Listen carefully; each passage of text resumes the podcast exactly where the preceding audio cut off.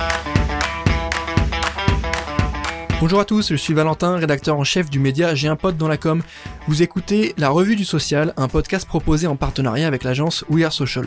Pour m'accompagner aujourd'hui, je serai avec Laurent, fondateur du média J'ai un pote dans la com, et nous allons vous parler des toutes dernières actualités des réseaux sociaux, fonctionnalités, nouvelles tendances, études, nouveaux formats publicitaires, rien ne nous échappe. Que faut-il retenir de la semaine du social media C'est parti Et au programme de ce nouvel épisode, Google qui déploie les publicités YouTube Shorts à l'échelle mondiale. On va ensuite passer à Snapchat qui lance sa nouvelle fonctionnalité Shared Stories. Ensuite, on va parler de Twitter Media qui devient Twitter Create.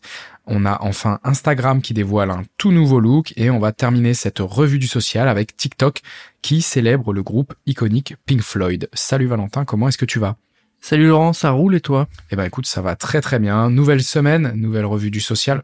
Euh, on commence, comme je le disais, avec Google qui déploie des publicités euh, YouTube Shorts à l'échelle mondiale. Est-ce que tu peux nous en dire un petit peu plus? Oui, bah euh, Google avait expérimenté ça euh, dans quelques pays. Là, c'est euh, en train d'être déployé à travers le monde.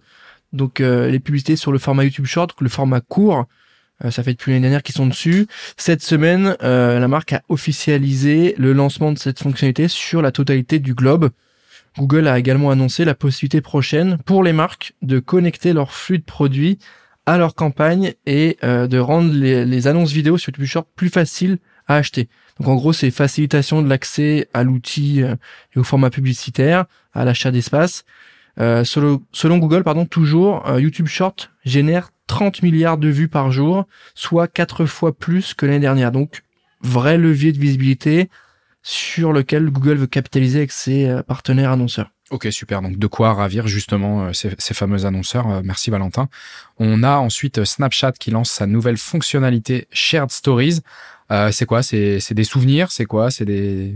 Ouais, c'est ça, c'est ça. C'est les, les, souvenirs sont ce que l'on en fait, donc il faut les partager, il faut les chérir, il faut les les encadrer si vous voulez. En tout cas, il faut euh, y avoir accès. C'est la nouvelle fonctionnalité proposée par Snapchat, donc euh, fonctionnalité comme tu as dit, shared stories, comme tu l'as dit avec ton accent anglais. Euh, L'objectif, c'est de mettre en avant ces moments passés ensemble, ces bons moments, les stories qu'on a créés ensemble. Euh, d'un point de vue très concret, ça va permettre aux utilisateurs de créer une histoire et d'ajouter des amis pour pouvoir la voir et la co-construire et contribuer. Donc tu fais une story et t'invites tes potes à euh, l'imaginer la créer avec toi. C'est assez simple et en même temps ça permet de euh, partager un moment qu'on a en commun. Si par exemple on fait un event, moi j'ai des photos, euh, j'ai envie de les mettre en story, toi t'as participé à l'event, t'as des photos aussi, bah tu peux au lieu de me les envoyer et que je les poste, bah directement Partage, les mettre dans ma story. D'accord, ok, très bien. Bah écoute, c'est hyper clair.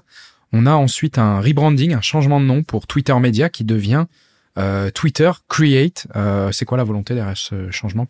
Bah c'est ça, bah tout le monde connaît Twitter, enfin connaissait Twitter Media. Maintenant, les créateurs ont un petit peu la priorité sur la plateforme euh, qui rebaptise Twitter Media Twitter Create. On veut vraiment surpositionner et remettre en avant les créateurs de contenu pour leur permettre d'avoir accès à des conseils, des ressources, des tips, tout ce qui va permettre de leur euh, donner envie de créer sur la plateforme en fait. Parce qu'on a paradoxalement beaucoup de gens qui ont été connus sur Twitter et qui ont quitté un peu la plateforme. Aujourd'hui la marque euh, à l'oiseau bleu souhaite quand même revenir et faire rester ses créateurs. Donc elle doit leur donner plus d'outils. Ce changement là a concrètement pour but de euh, permettre aux créateurs de comprendre plus simplement les ficelles et les fonctionnalités de la plateforme. Euh, comment on crée un thread comment on déploie du contenu dessus euh, le site, donc du coup Twitter Create, comprend également quelques guides destinés aux créateurs en fonction de leur objectif. Est-ce que tu veux du lead? Est-ce que tu veux augmenter ta taille de communauté? Est-ce que tu veux faire un jeu concours?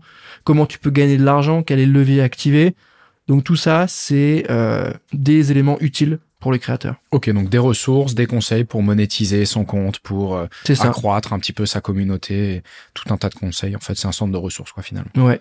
Ok, très bien. Eh ben, écoute, on va passer maintenant à Instagram, qui vient euh, de dévoiler euh, une nouvelle identité de marque, euh, changement de police de caractère, c'est ça, entre autres? Ouais, c'est ça. Bon, en fait, il, il change la typo. Hein. C'est, c'est assez simple, c'est assez léger, mais ça se ressent. Euh, c'est plus léger, c'est moins fat, c'est moins gras. Donc, euh, quand on écrit du contenu, on, on, est un peu moins sur la longueur, c'est un peu moins empâté. Donc, c'est c'est pas dérangeant, c'est assez agréable. C'est pas non plus le bout du monde, hein. Ça a pas non plus révolutionné tout ça. Ça me dérange pas. Par contre, moi, ce qui me dérange, c'est un peu plus la mise à jour du feed, qui est entre toi et moi un peu dégueu.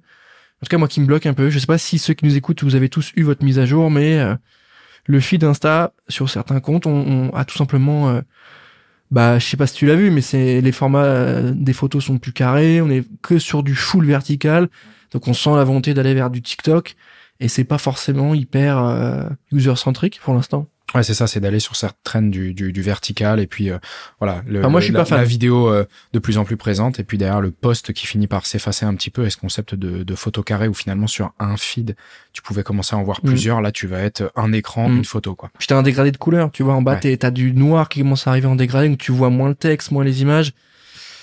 C'est pas fameux, mais écoute, euh, volonté d'être sur du full vertical, on va voir. Et ben on On verra verra. ce que ça donne, on verra les retours utilisateurs.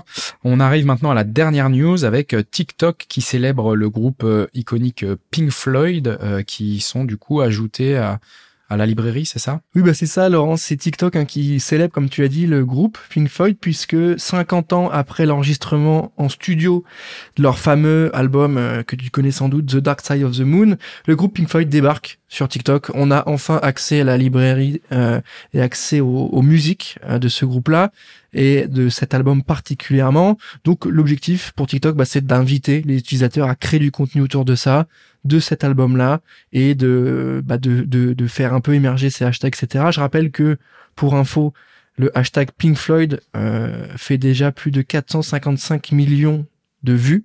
Donc cette arrivée-là est pas euh, quelque chose d'anodin, ça va être assez fou. Donc euh, c'est assez intéressant dans la mesure aussi où c'est un groupe de rock des années 80 que euh, les jeunes n'ont pas forcément connu directement en concert ou comme ils auraient pu voir du, du rap actuel ou autre. Donc c'est hyper intéressant de voir que ça traverse un peu les générations. Donc on va voir comment euh, ils vont créer du contenu autour de ça. Ouais, hâte de voir quel type de contenu, de challenge, euh, il y aura certainement une trend ou s'il y en a une en tout cas de voir sur quels sont et euh, quel est le type de contenu. On arrive maintenant à la fin de cette revue du social. Merci Valentin pour tous ces éléments et toutes ces informations.